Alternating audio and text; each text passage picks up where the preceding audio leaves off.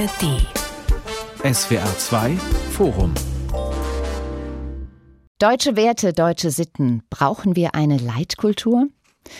Deutschland ist mehr als Lorelei, Sauerkraut und Dirndl. Die Bundesrepublik gilt als stabile Demokratie, als Land der Freiheit, der Rechtsstaatlichkeit und des Wohlstands. Doch Deutschland verändert sich stetig. Es ist längst Einwanderungsland geworden und die Zahl der Zuwanderer steigt weiter. Ebenso geht die Zahl derjenigen nach oben, die mit Rechtsextremen sympathisieren. Deutschland driftet auseinander. Heißt das, wir müssen unsere Werte neu diskutieren, um zusammenleben zu können?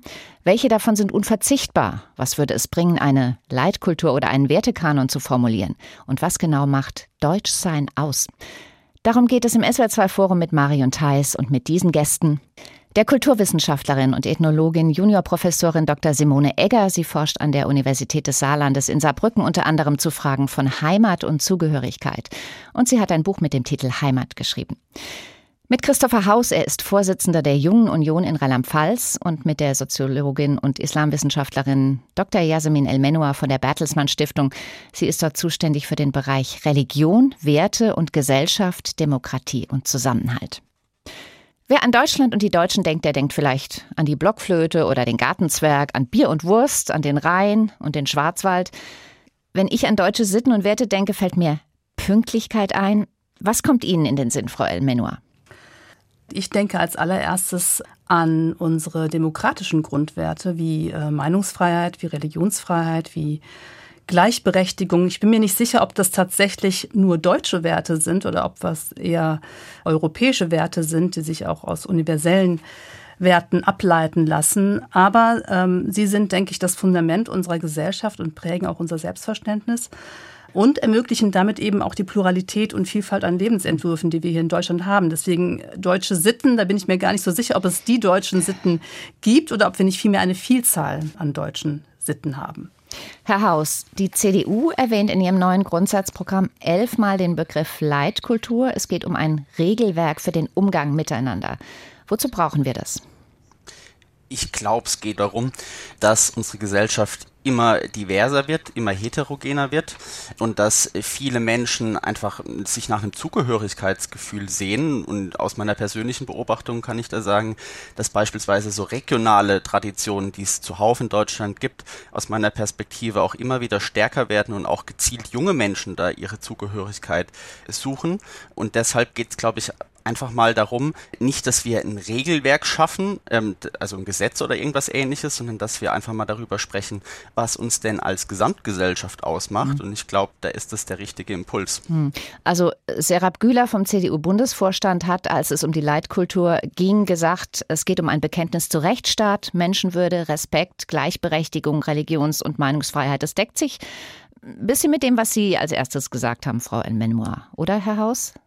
Das ist richtig. Wenn Sie in das Grundsatzprogramm gucken, dann stehen da aber noch ein, zwei andere Sachen mit drin. Beispielsweise auch das Bekenntnis zum Existenzrecht Israel, ein Bezug zur Heimat und Tradition. Ich glaube, es ist eben nicht nur die Frage, dass man ein Regelwerk festlegt, sondern es geht eben auch darum, dass man den Geist oder die Kultur, aus dem dieses Regelwerk entstanden ist, ein Stück weit weiterlebt. Hm. Der frühere Bundesaußenminister Fischer sagte letzte Woche, unsere Leitkultur ist das Grundgesetz. Punkt. Hat er damit recht, Frau Egger? Ja, dem würde ich zustimmen. Und ähm, es geht halt eben nicht um die Grundrechte im Allgemeinen, sondern bei diesen elf Erwähnungen der CDU schwingt natürlich auch mit, dass man anderen die jeweils von der CDU dann definiert sind, wer die anderen sind. Das ist ja auch nicht äh, klar ausgesprochen, dass man denen im Grunde abspricht, dass sie diese Art von Werten, von kulturellem Wissen nicht haben. Und als Kulturwissenschaftlerin muss ich sagen, ich beschäftige mich ja im Grunde gegen den Trend sehr stark mit der Frage nach Traditionen, mit dem Wissen, was haben wir für ein historisches Wissen heute noch hier gibt's ja einiges an Nachholbedarf innerhalb der gesamten deutschen Gesellschaft, auch vor allen Dingen innerhalb der biodeutschen Gesellschaft. Und nicht erst die PISA-Studie zeigt uns ja, dass dieses Wissen äh, auch immer deutlicher abnimmt. Das heißt, ein Lippenbekenntnis zum Thema Leitkultur, das dann als Phrase funktioniert, das hat eigentlich relativ wenig mit den äh, Realitäten in unserem Land zu tun. Hm. Sie haben gerade das Wort Biodeutsch erwähnt. Was könnten wir uns darunter vorstellen? Ja, es wird ja unterschieden nach dieser Logik zwischen Menschen, die in Deutschland geboren sind, wo auch die Familie schon einige Zeit äh, in Deutschland ist und Menschen mit Migrationserfahrung. Beziehungsweise es wird ja eben gar nicht so arg unterschieden, sondern es ist relativ diffus Menschen, die äh, erst vor kurzem neu in Deutschland angekommen sind. Wenn ich das allein schon anfange auszudifferenzieren, Biodeutsch ist natürlich auch eine polemische Zuspitzung auf die andere Seite, weil das ist genau die Frage, was ist denn Deutsch heute eigentlich? Jahrzehnte nach dem ersten Anwerbeabkommen und Jahrzehnte danach, dass Deutschland eigentlich ein Einwanderungsland ist und das schon lange. Also. Äh, sorry, aber da möchte ich jetzt ganz kurz einhaken, weil dagegen verwehre ich mich ein Stück weit nirgendwo im Grundsatzprogramm steht in irgendeiner Form drin, äh, dass das einen ethnischen Charakter haben soll, was die CDU als Leitkultur fordert oder haben möchte, sondern es geht im Allgemeinen darum, dass wir als Gesellschaften, dazu gehören eben auch die Menschen, die zu uns gekommen sind, diskutieren, was uns ausmacht. Und äh, das schließt niemanden aus, sondern das soll eigentlich viel mehr alle einschließen. Und ich glaube, gerade dieser Aspekt, den machen andere Leute auf, aber, aber der ist ja nicht, der ist ja nicht die Realität. Die Realität ist eine populistische politische Diskussion, bei der Herr Merz immer wieder ganz bewusst den Begriff äh, in Stellung bringt. Und zwar, wenn es darum geht, andere auszugrenzen. Und das ist das Problem. Das heißt ja nicht, dass es vielleicht trotzdem Sinn macht, darüber zu diskutieren, ob wir einen gemeinsamen Wertekanon brauchen. Also wir haben gesagt, wenn das Grundgesetz der gemeinsame Wertekanon sein soll. Das ist ja weit auslegbar. Im Grundgesetz steht aber auch nicht alles drin. Sie hatten zum Beispiel das Existenzrecht Israels erwähnt. Was ist mit solchen Grundsätzen? Müsste sowas zu einem gemeinsamen Wertekanon in Deutschland dazugehören? Frau okay. Elmenua. Ja, ich kann gerne antworten. Also das Existenzrecht Israels ähm, leitet sich natürlich aus der besonderen historischen Verantwortung Deutschlands ab, äh, angesichts der Geschichte, wie wir sie hier erlebt haben. Und deswegen ist das natürlich ein wichtiger Aspekt. Nur die Frage muss natürlich sein, wie können wir heute in einer Gesellschaft, in einem Einwanderungsland, äh, wo in dem Menschen aus unterschiedlichen Herkunftsbezügen leben, die vielleicht nicht mit diesem Thema vertraut, sondern damit aufgewachsen sind, wie können wir sozusagen diese Menschen für dieses Thema sensibilisieren? Das gilt genauso natürlich auch für jüngere Generationen, für die das weit weg ist und ähm, die damit auch sozusagen wenig Erfahrung haben. Hm. Und das ist natürlich eine, eine Bildungsaufgabe vor allen Dingen. Den Begriff der Leitkultur, den hat ja tatsächlich ein syrischer Migrant erfunden, der deutsche Politologe Bassam Tibi. Er versteht darunter einen Wertekonsens, der sich an der demokratischen, laizistischen und zivilisatorischen Identität Europas orientiert. Tibi wollte so eine Diskussion über die Rahmenbedingungen von Migration und Integration anregen. Das ist ja an sich eine gute Idee, oder? Ja, absolut. Das wäre schon eine gute Idee. Es wäre ja auch ganz, ganz wichtig, dass diese Frage, wie leben wir eigentlich zusammen, was ist uns wichtig, wie gehen wir miteinander um, dass das auch öffentlich diskutiert wird. Aber das geht natürlich nur, wenn ich auf Augenhöhe diskutiere. Es geht auch darum, dass ich ein gewisses Wissen habe, um über bestimmte Themen diskutieren zu können.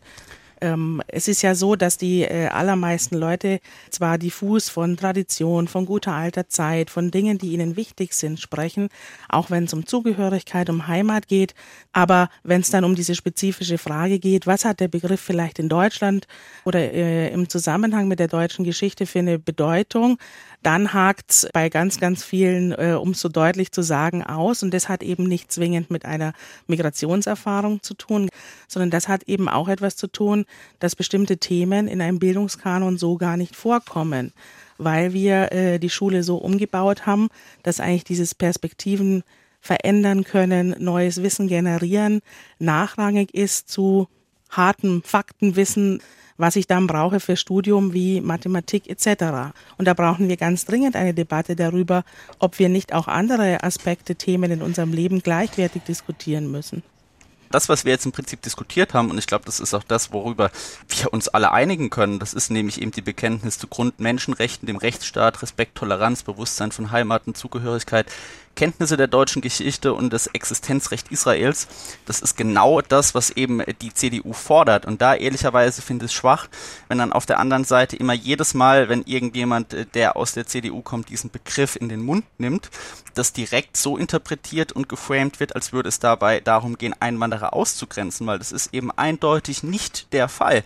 Aber auf der anderen Seite ist es, glaube ich, auch wichtig, dass wir einmal für uns diskutieren, was uns denn ausmacht und wir auch sagen, okay, das sind Werte, die für uns nicht verhandelbar sind. Und da gehört ausdrücklich aus meiner Perspektive, das ist die Lehre unserer Geschichte, der Erhalt des Schutzraums Israels für Jüdinnen und Juden dazu. Und wenn sich da Szenen auftun, wie es die leider auf deutschen Straßen gab nach dem 7. Oktober, dann sind das leider Menschen, die zwar hier leben, aber die, glaube ich, auch nicht Teil der Gesellschaft hier sein wollen. Das heißt, wir haben, glaube ich, schon den Bedarf und einen sehr dringenden Bedarf, das Ganze zu diskutieren. Da geht es überhaupt nicht um ethnische Fragen und ich glaube, wir sollten es jetzt auch nicht direkt mit wirtschaftlichen Fragen wie Kapitalismus verknüpfen, sondern es geht einfach ganz grundsätzlich um das, was im Grundgesetz steht und aber eben darüber hinaus auch, dass wir das, also dieser Spirit, diese Kultur, mhm. aus dem das Grundgesetz und diese Werte also was ich wahnsinnig, sind, aufrechterhalten. Was ich wahnsinnig schade finde an der Stelle ist, dass tatsächlich das Existenzrecht Israels jetzt dafür benutzt wird, um zu sagen, wir haben Kultur, ihr habt keine, kurz gefasst. In Deutschland leben Menschen mit den unterschiedlichsten Erfahrungen, mit den unterschiedlichsten Hintergründen und Prägungen. Und das Wissen um die deutsche Vergangenheit, um die deutsche Geschichte, um die Verbrechen während des Nationalsozialismus und auch den Umgang in den 50er, 60er und 70er Jahren noch mit diesen Verbrechen, dieses Wissen haben 15, 20, 30-Jährige nicht mehr in dieser Form, würde ich behaupten, hm. wie zum Beispiel das noch Thema war bei uns im Bayerischen Gymnasium, als ich in der Schule war. Und hier jetzt einen Gegensatz aufzumachen und die Fernsehbilder entgegenzustellen, als, als würde jetzt der Großteil aller muslimischen äh, Migrantinnen und Menschen äh, in Deutschland des Existenzrechts Israel in Frage stellen, das sehe ich eben als ganz, ganz großes Problem. Hm. Ich würde Frau Egger an der Stelle auch recht geben. Wir haben nämlich auch dazu Daten erhoben. Wir haben vor Weihnachten ein Factsheet veröffentlicht zum Thema Antisemitismus in Deutschland und haben festgestellt, dass ähm, Antisemitismus ein Problem ist, das über Menschen mit Migrationsgeschichte hinausgeht, dass es wirklich weite Teile einer Bevölkerung gibt, auch biodeutsche Teile, die wenig Wissen haben über israelbezogenen Antisemitismus und Aussagen zustimmen, die als antisemitisch einzustufen sind. Und deswegen, ich sehe, dass es das Problem gibt. Das ist ein großes Problem, wenn wir Jüdinnen und Juden haben, die sich nicht trauen, auf die Straße zu gehen, weil sie Angst haben, angefeindet zu werden. Aber das allein als Migrantenproblem abzutun, verkürzt die Sache und, mhm. und, nimmt die Realität nicht ernst. Das, das ist absolut korrekt. Ich meine, wir haben genauso gut auf der rechten Seite das Problem, da gingen gerade wieder Äußerungen beispielsweise von der jungen Alternative durch die Medien, die antisemitisch und menschenverachtend sind. Aber nichtsdestotrotz können wir nicht ignorieren, was da, was da passiert ist. Und ich meine, das Aber was ist denn jetzt passiert? Es gab eine Gruppe Lassen Sie ihn Leuten ausreden, bitte, Frau, Egger. Dann antworte ich auch sehr gerne auf die ja. Frage. Ähm, wir hatten, mir fehlen die Worte dafür, was am 7. Oktober in Israel passiert Nein, ist. Nein, das habe ich nicht gefragt, das, das wissen Sie Ja, auch. genau. Und danach haben aber Menschen in Deutschland auf deutschen Straßen, in deutschen Städten gefeiert und aus Freude Süßigkeiten verteilt. Mhm. Und das ist nicht das Bild, was ich oder was glaube ich aber das auch stimmt eine breite auch für den Großteil nicht. Das war ein Fernsehbild, oder?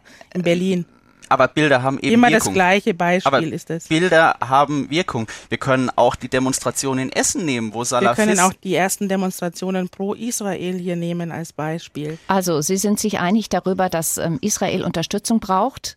Kann ich das so sagen? Selbstverständlich. Ja. Und dann würde ich gerne hier nochmal einhaken und sagen, diese Angefasstheit über, über diese Diskussion überhaupt, über diese sogenannte Leitkultur, über den Begriff, liegt es vielleicht auch mit daran, dass wir die jetzt in dem Moment wieder aufgreifen, in dem Rechtsextreme und AfDler über Remigration faseln und Menschen ohne deutschen Pass in die Länder ihrer Vorfahren zurückschicken wollen? Also ist das der richtige Zeitpunkt jetzt, um über sowas wie Leitkultur zu reden? Aus meiner Sicht nicht. Also ich bin wissenschaftlich immer der Meinung, dass man über alle Themen diskutieren und nachdenken muss. Es kann nicht sein, dass Heimat etwa als Thema nur von rechts besetzt wird. Das ist absolut nicht möglich, sondern diese Frage nach Zugehörigkeit, wer sind wir, wovon sind wir Teil, die beschäftigt alle Menschen so dermaßen, das muss man ernst nehmen und diskutieren. Das haben viele Parteien lange in der Form gar nicht gemacht.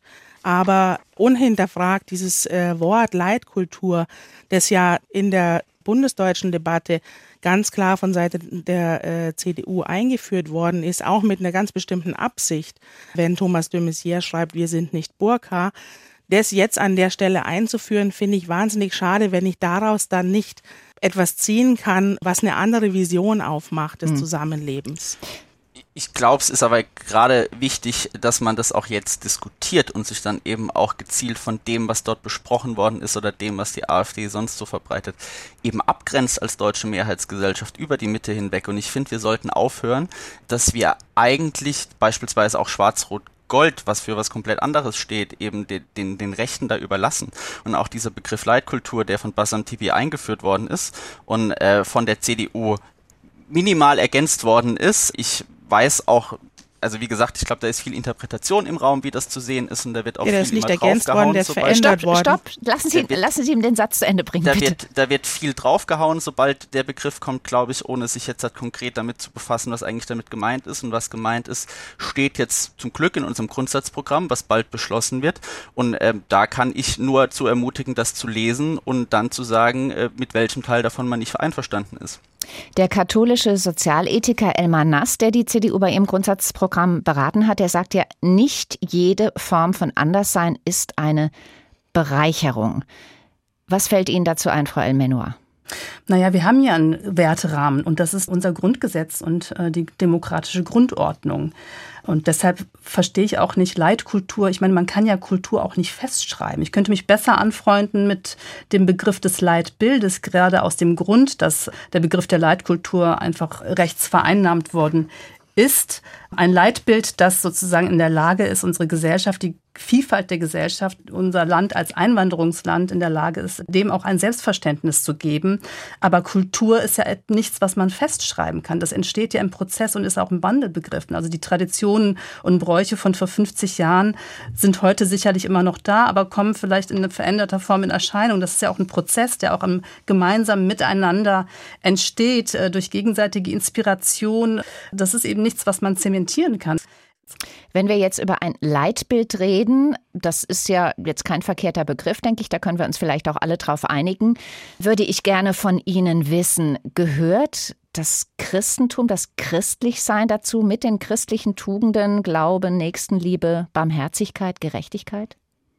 Das Christentum gehört natürlich dazu, äh, weil das Christentum hat Deutschland, Europa ja im Wesentlichen mitgeprägt und spielt auch heute noch eine wichtige Rolle. Die beiden Kirchen sind ja wirklich ähm, für die Solidaritätspotenziale in der Gesellschaft ähm, spielen eine wichtige Rolle, auch wenn sie momentan mit äh, schwindenden Mitgliederzahlen zu kämpfen haben. Aber genauso ist auch jüdisches Leben in Deutschland wichtig und hat auch äh, die deutsche Gesellschaft geprägt. Und momentan ist eben auch hinzugekommen ähm, die muslimische Bevölkerung und auch ihre Religion prägt unsere Gesellschaft mit. Ja, wir haben mittlerweile eine große Moschee in Köln stehen und auch eine aktuelle Studie, die wir gerade vorbereiten zu gesellschaftlichen Solidaritätspotenzialen, zeigt, dass Religion, aber sowohl das Christentum, Judentum als auch der Islam auch für gesellschaftliche Solidaritätspotenziale eine enorm wichtige Rolle spielt. Und das würde ich deswegen ein bisschen erweitern wollen. Das Christentum spielt eine Rolle, das Judentum und mittlerweile eben auch der Islam.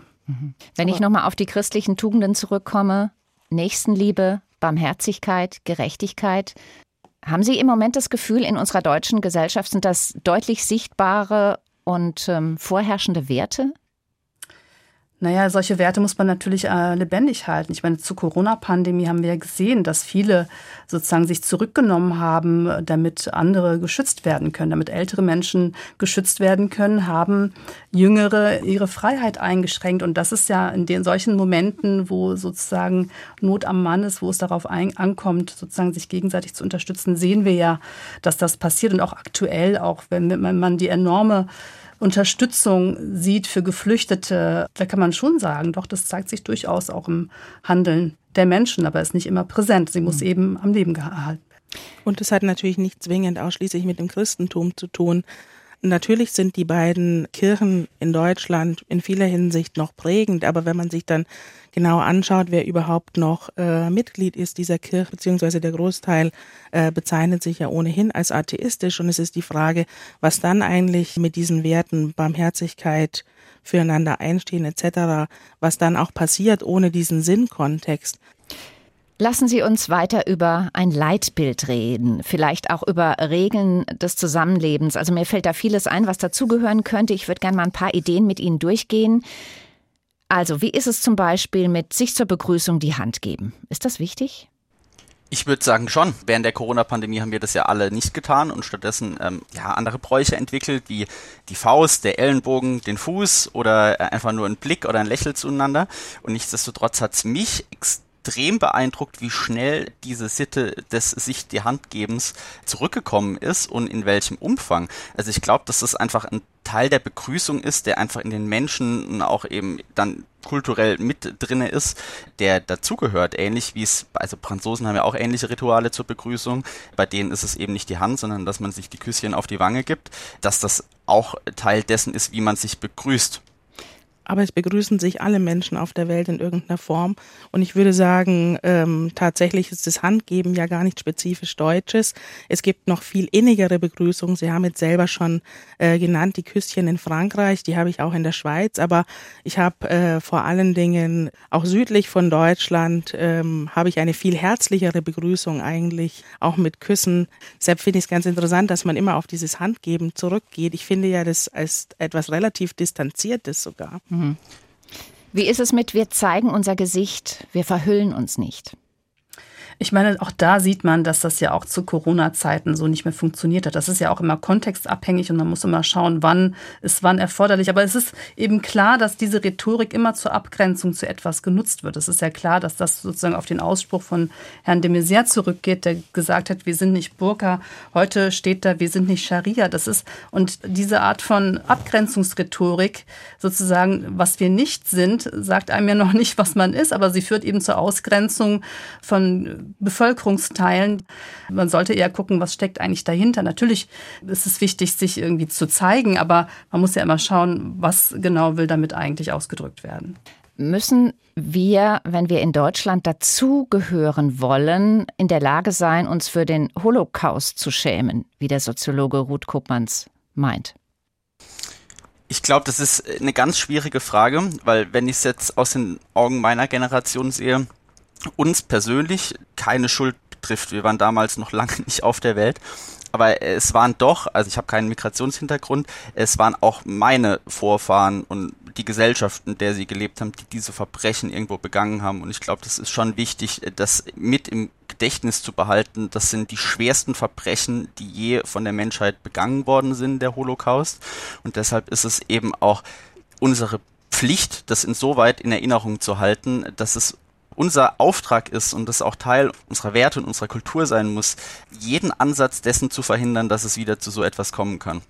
Und es ist wichtig darüber hinaus, quasi nicht nur das Verbrechen und die TäterInnen sowie die äh, Menschen als Opfer in Erinnerung zu halten, sondern eben auch jüdische Religion, Menschen jüdischen Glaubens aktiv darin zu bestärken, in Deutschland zu leben und dieses Erinnern quasi nicht nur auf die Vergangenheit zu projizieren, sondern jetzt sind wir genau an so einem Punkt in unserer Geschichte. Durch diesen schrecklichen Angriff am 7. September und diese Gegenangriffe, jetzt sind wir genau in der Position, wo es darum geht, zu sagen, wir sind uns bewusst, dass wir in einem ganz besonderen Bezug zu Israel stehen und zu den Menschen, die in Israel leben. Das heißt aber auch, dass wir wissen sollten vielleicht, wie die aktuelle Politik dort aussieht, dass man auch mehr Kenntnisse haben muss als in Anführungszeichen nur die Ereignisse, die jetzt bereits in der Vergangenheit sind. Das Erinnern und Gedenken ist sehr, sehr, sehr wichtig. Aber es ist auch wichtig, aktiv zu schauen, wie schaut es mit Israel heute aus. Es geht auch darum, jüdisches Leben heute stärker sichtbar zu machen. Also viele ja. verbinden ja mit Judentum in Deutschland vor allen Dingen den Holocaust und was in der Vergangenheit Schreckliches passiert ist. Aber jüdisches Leben heute ist ja den wenigsten bekannt. Und da haben wir auch großen Nachholbedarf in Deutschland zu Israel zu stehen und jüdisches Leben sichtbar zu machen, dem widerspricht ja vielleicht nicht unbedingt äh, eine Deutschlandfahne im Garten aufzustellen. Oder? Ganz im Gegenteil. Also ich finde auch, Deutschsein oder deutsche Identität gibt es heute äh, vor allen Dingen im Plural. Und das ist ja auch die große Chance als Einwanderungsland, dass sich Menschen mit ganz unterschiedlichen Herkunftsbezügen, Hintergründen, Religionen als Deutsche fühlen können mit all dem, was sie mitbringen. Und es gibt ja auch die sogenannten Bindestrich-Identitäten, dass man sozusagen selbstbewusst sagen kann, ich bin muslimisch-deutsch, ich bin türkisch-deutsch, ich bin äh, vietnamesisch-deutsch, wie auch immer. Also dass man sozusagen deutsch sein kann, ohne die Herkunftsbezüge unbedingt aufgeben zu müssen. Das ist ja die große Chance, die quasi so eine neue, ähm, neues deutsches Verständnis vielleicht auch hat. Herr Haus, Sie haben vorhin dazu gesagt, man sollte Schwarz-Rot-Gold nicht den Rechtsextremen überlassen. Habe ich das richtig so im Ohr? Das ist absolut korrekt, ja. Wie stellen Sie sich das vor? Wie könnte das in der Praxis aussehen? Wenn man sich jetzt die Demos, die ganz aktuellen angesehen hat, da war es schon so, also das war ein hervorragendes Zeichen, dass es diese Demos gab, gerade eben auch an Menschen mit einem Migrationshintergrund in Deutschland, dass eben die Mehrheitsgesellschaft definitiv zu ihnen steht und das, was da irgendwo diskutiert wurde, überhaupt gar keine Rolle spielt und in der breiten Fläche abgelehnt ist.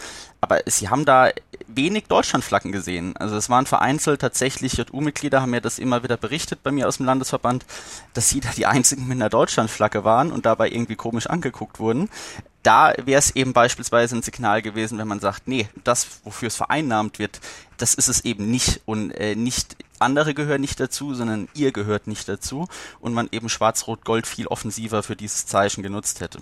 Ich meine, 2006 äh, zur WM damals wurden ja viele Deutschlandflaggen gehisst. Also da gab es irgendwie so eine Aufbruchstimmung. Irgendwie konnte man wieder Deutschlandflaggen hissen. Ich frage mich, was ist eigentlich in der Zwischenzeit passiert? Äh, warum ist das wieder abhanden gekommen? Hm. Fußball ist natürlich nochmal eine andere Nummer vielleicht. Stimmt, ne? ja.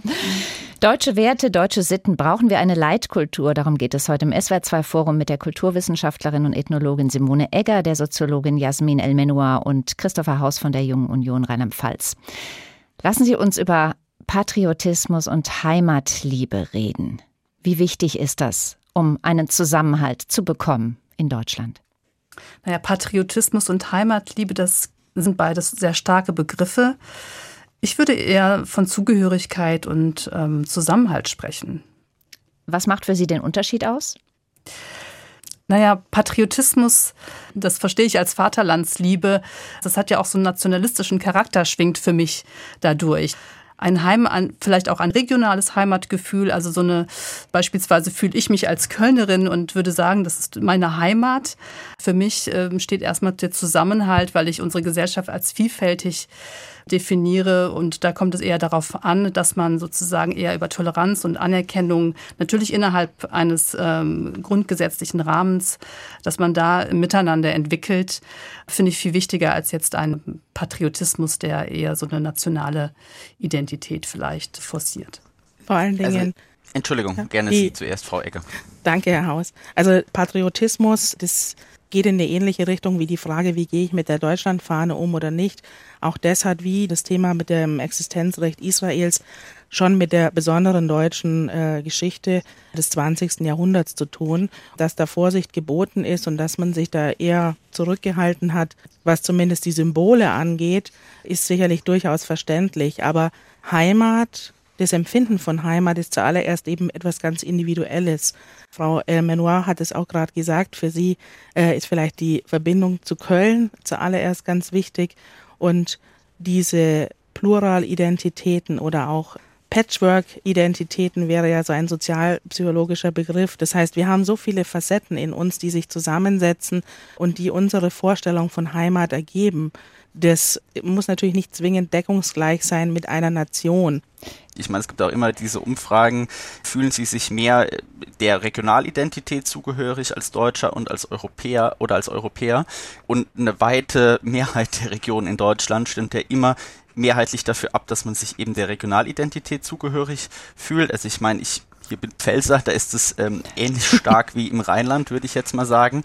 Aber ähm, nichtsdestotrotz, das wurde ja auch von Frau Elmenoir schon angesprochen, ist es, glaube ich, wichtig, dass wir auch mal darüber diskutieren. Wir sind ja nicht nur in den Regionen organisiert als Staat, als Gesellschaft, sondern eben auch stark im Bund, dass wir da eben mal in eine Diskussion reinkommen, was uns denn da eigentlich ausmacht. Und ich meine, Deutschland gibt es jetzt schon viele, viele Jahre, aber es ist eben ja ein, ein Erbe aus der deutschen Geschichte und auch dessen, dass eben die Wiedervereinigung gerade so mehr als 30 Jahre zurückliegt, dass, dass Deutschland sich nochmal komplett neu geformt hat. Seitdem sind viele Menschen zu uns gekommen, dass wir eben darüber diskutieren müssten, wirklich denn, was uns auch als, als Bund eint.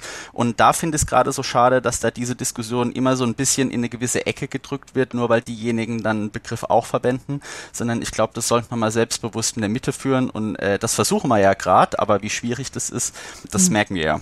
Die Heimatdiskussion ist nicht in die rechte Ecke gedrängt. Die Heimatdiskussion wird ja von einer ganz breiten Gesellschaft geführt, beziehungsweise das Thema ist wahnsinnig populär und en vogue und äh, das kann man auch in Österreich sehen. Die Parteien sind dann wieder eingestiegen, als sie eigentlich gemerkt haben, dass äh, Heimat auch junge Menschen anspricht, dass Heimat auch Popkultur sein kann und so weiter und so fort. Aber die Diskussion aufzunehmen wäre sicher eine gute Idee. Kann man denn von jemandem, der Mitglied der deutschen Gesellschaft sein möchte, deutsche Bürger, deutsche Bürgerin, erwarten, dass er Deutschland mehr liebt als vielleicht eine andere Heimat, die seine Vorfahren mal hatten? Das äh, schließt sich ja beides nicht aus. Also natürlich Menschen, die eine Migrationsgeschichte mitbringen, haben natürlich auch ähm, häufig noch Bezüge zu ihren Herkunftsländern, haben dort Verwandte und natürlich auch eine emotionale Bindung dementsprechend. Was aber nicht heißt, dass sie nicht auch eine emotionale Bindung zu Deutschland haben, einem Land, in dem sie aufgewachsen sind, zur Schule gegangen sind und auch Freunde haben. Hm. Wer deutscher Staatsbürger oder deutsche Staatsbürgerin werden will, muss ja belegen, dass er oder sie die deutsche Sprache auch kann. Wie wichtig ist das? Das ist die Frage, wer das belegen muss, dass er die deutsche äh, Sprache kann. Na, man ähm, muss ja Tests machen, ne? Ja, Tests genau. verweisen, ne? Ja, wenn Sie äh, eingebürgert werden wollen in der Form, wenn Sie aber als guter Zuwanderer, gute Zuwanderin kommen und ähm, arbeiten bei Google, bei Apple etc., dann ist die Hauptsprache Englisch und das äh, spielt überhaupt gar keine Rolle was sie wissen oder was sie nicht wissen oder was ihre Werte sind. Da geht es natürlich um berufliche Qualifikationen und ich finde, die Diskussion müsste auch dahin gehen, dass man sich äh, anschaut, von wem wird etwas verlangt oder von wem wird etwas nicht verlangt. Und da messen wir mit unterschiedlichen Maßstäben. Ein einheitliches Zuwanderungssystem zu Europa gibt es ja in der Form nach wie vor nicht. Das heißt, es müssen eigentlich alle, die nicht die Möglichkeit haben, aus beruflichen Gründen direkt zu kommen, über das Asylverfahren laufen. Und da haben wir diese, ich würde schon auch sagen, Hürden eingebaut. Deutsch ist ja eine schwierige Sprache. Ich meine, es ist ja aber wirklich ein Unterschied, ob man jetzt sagt, ich gehe zwei, drei Tage in ein, nicht Tage, sondern Jahre in ein anderes Land, um dort zu arbeiten. Ich finde, dann ist es vollkommen fair, wenn man auf der Arbeit eben hauptsächlich Englisch spricht, dass man jetzt nicht einen Riesenaufwand betreibt, um eben Deutsch zu lernen. Es ist aber eine andere Frage, wenn man sagt, man will hier bleiben und man möchte sich hier integrieren. Und Integration geht, glaube ich, wirklich auch einfach nur, wenn wir ein Stück weit dieselbe Sprache sprechen und da äh, keine Barrieren in der Gesellschaft da sind. Und deshalb ist es nicht nur ein Problem von denen, die jetzt zu uns kommen, sondern ich glaube, es ist auch an vielen Stellen ein Problem von denen, die schon sehr lange äh, da sind, dass da teilweise die Deutschkenntnisse immer noch nicht so stark sind, dass da teilweise wirklich Kinder, die hier geboren sind, in die Grundschule kommen und kein Wort Deutsch sprechen. Aber das hat nichts mit dem Migrationshintergrund zu tun. Die Kinder, die jetzt in die Schule gehen, haben ein Riesenproblem mit Rechtschreibung und auch mit deutscher Sprache, auch mit dem Reichtum deutscher Sprache. Die haben eine sehr verkürzte deutsche Sprache. Das hat damit naja, zu tun, ist, dass die bürgerliche Mitte so stark in Bewegung geraten ist, auch in ihre eigenen Wertvorstellungen so nicht mehr weiterführt.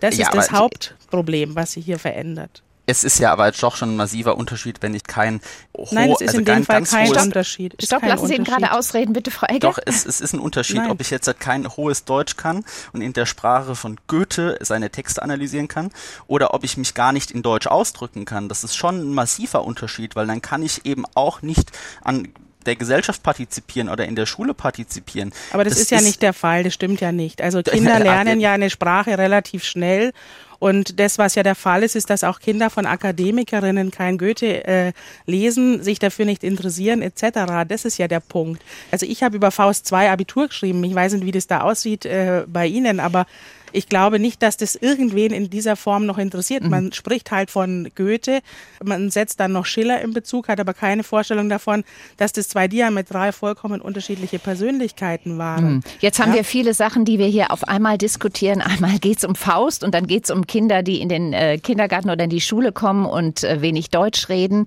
Es ist ja tatsächlich Nein, es geht so. nicht um das Nicht-Deutsch-Reden, sondern um die Qualität des Deutschen. Das ist der Punkt. Nee, es geht ums Deutschreden. Also, nee. Äh, sorry, Entschuldigung, aber mir geht es da wirklich nicht darum. Ich habe selbst keinen Deutsch-LK gehabt und war in Sprachen immer schlecht. Nichtsdestotrotz ähm, kann ich mich mit Ihnen hier unterhalten und konnte mich auch mit meinen Lehrern unterhalten.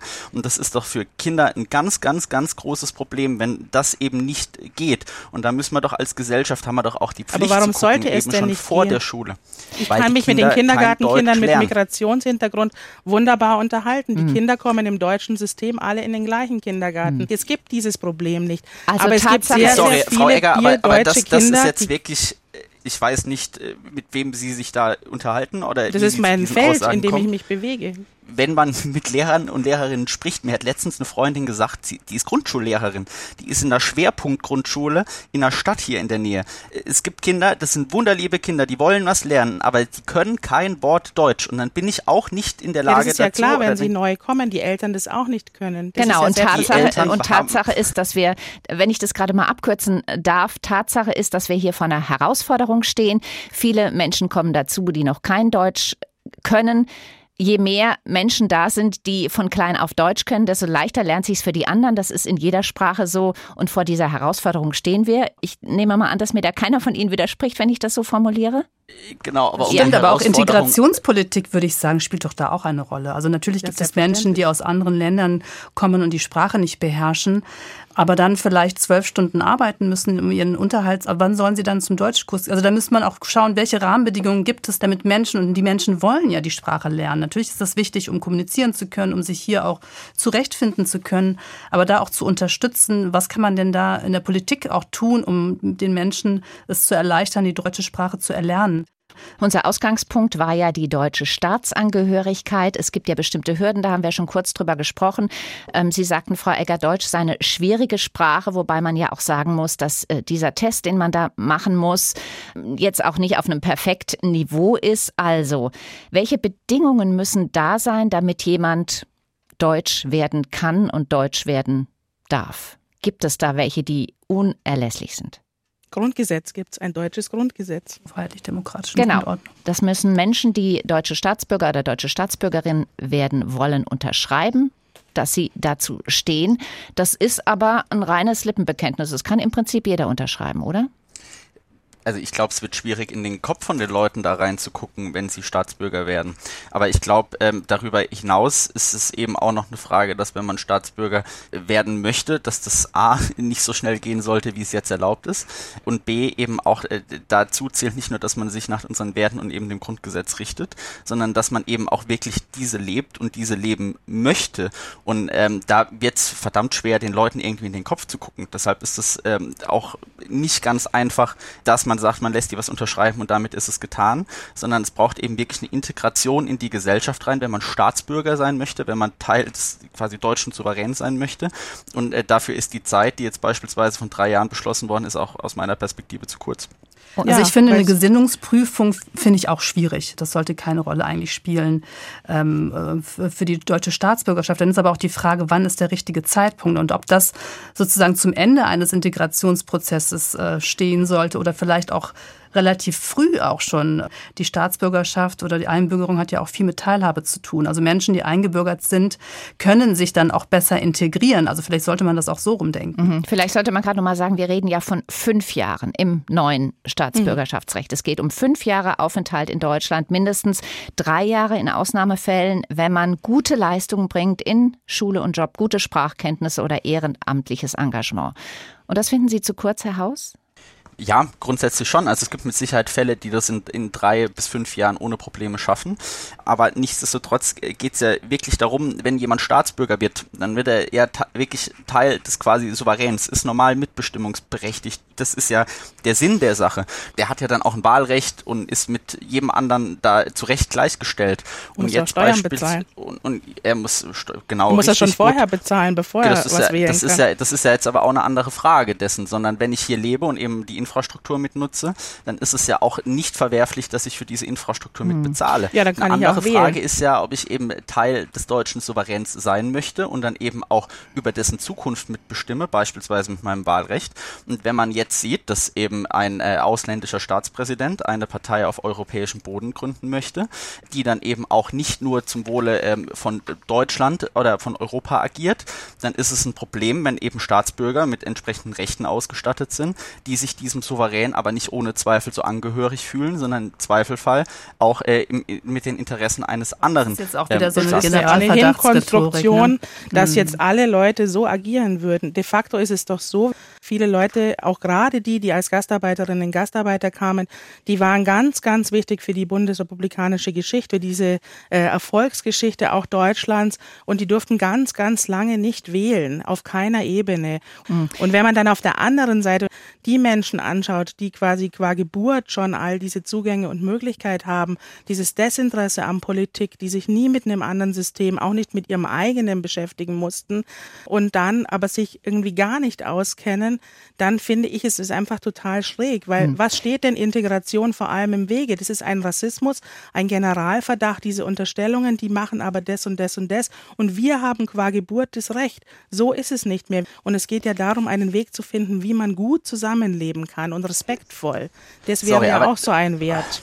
Herr Haus. Ich stelle hier niemanden unter Generalverdacht und ich möchte auch niemanden in irgendeiner Form diskriminierend oder rassistisch angehen. Ich habe dieses Beispiel genannt, weil es ein aktuelles Beispiel dessen ist, was eben auch aufzeigt, was passieren kann, wenn wir hier Leute äh, zu schnell einbürgern und die sich noch nicht unbedingt mit der deutschen Gesellschaft identifizieren, sondern einer anderen. Die Leute, die gerade aus der Türkei zu uns gekommen sind, haben sich zu den allergrößten Teilen hervorragend integriert und damals, als die zu uns gekommen sind, haben wir auch Zu als uns, Deutsche die haben da noch gar nicht gelebt, Entschuldigung. Danke für den Hinweis, das ist absolut korrekt, ähm, sondern dann in unser Land gekommen sind oder nach Deutschland gekommen sind, hat die deutsche Gesellschaft auch äh, große Fehler gemacht dabei, diese Leute zu integrieren, weil es damals tatsächlich sehr, sehr wenige Bemühungen gab.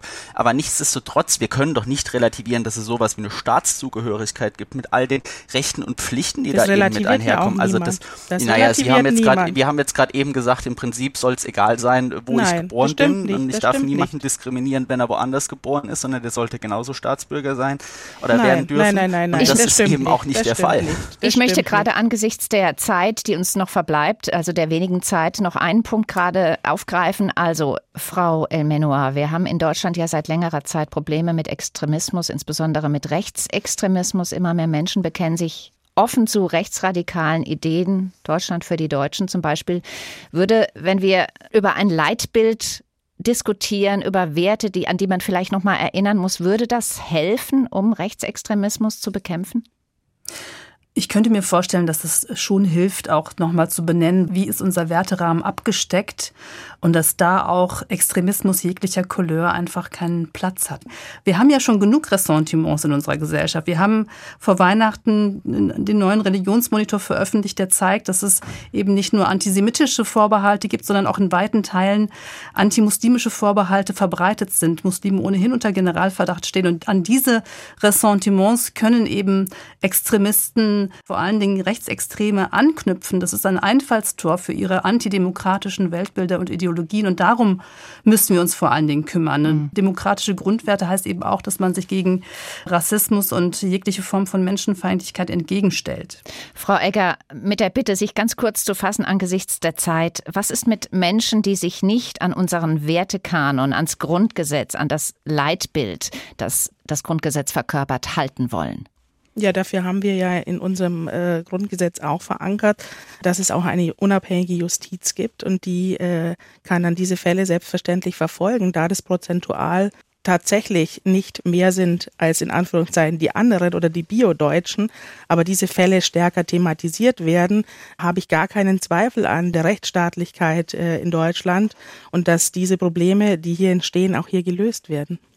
Herr Haus, braucht es Mut zur Leitkultur, so wie die CDU das formuliert? Ich denke auf jeden Fall. Es braucht vor allem Mut für die Diskussion, wie man jetzt auch hier gemerkt hat, wie beherzt das Ganze geführt worden ist.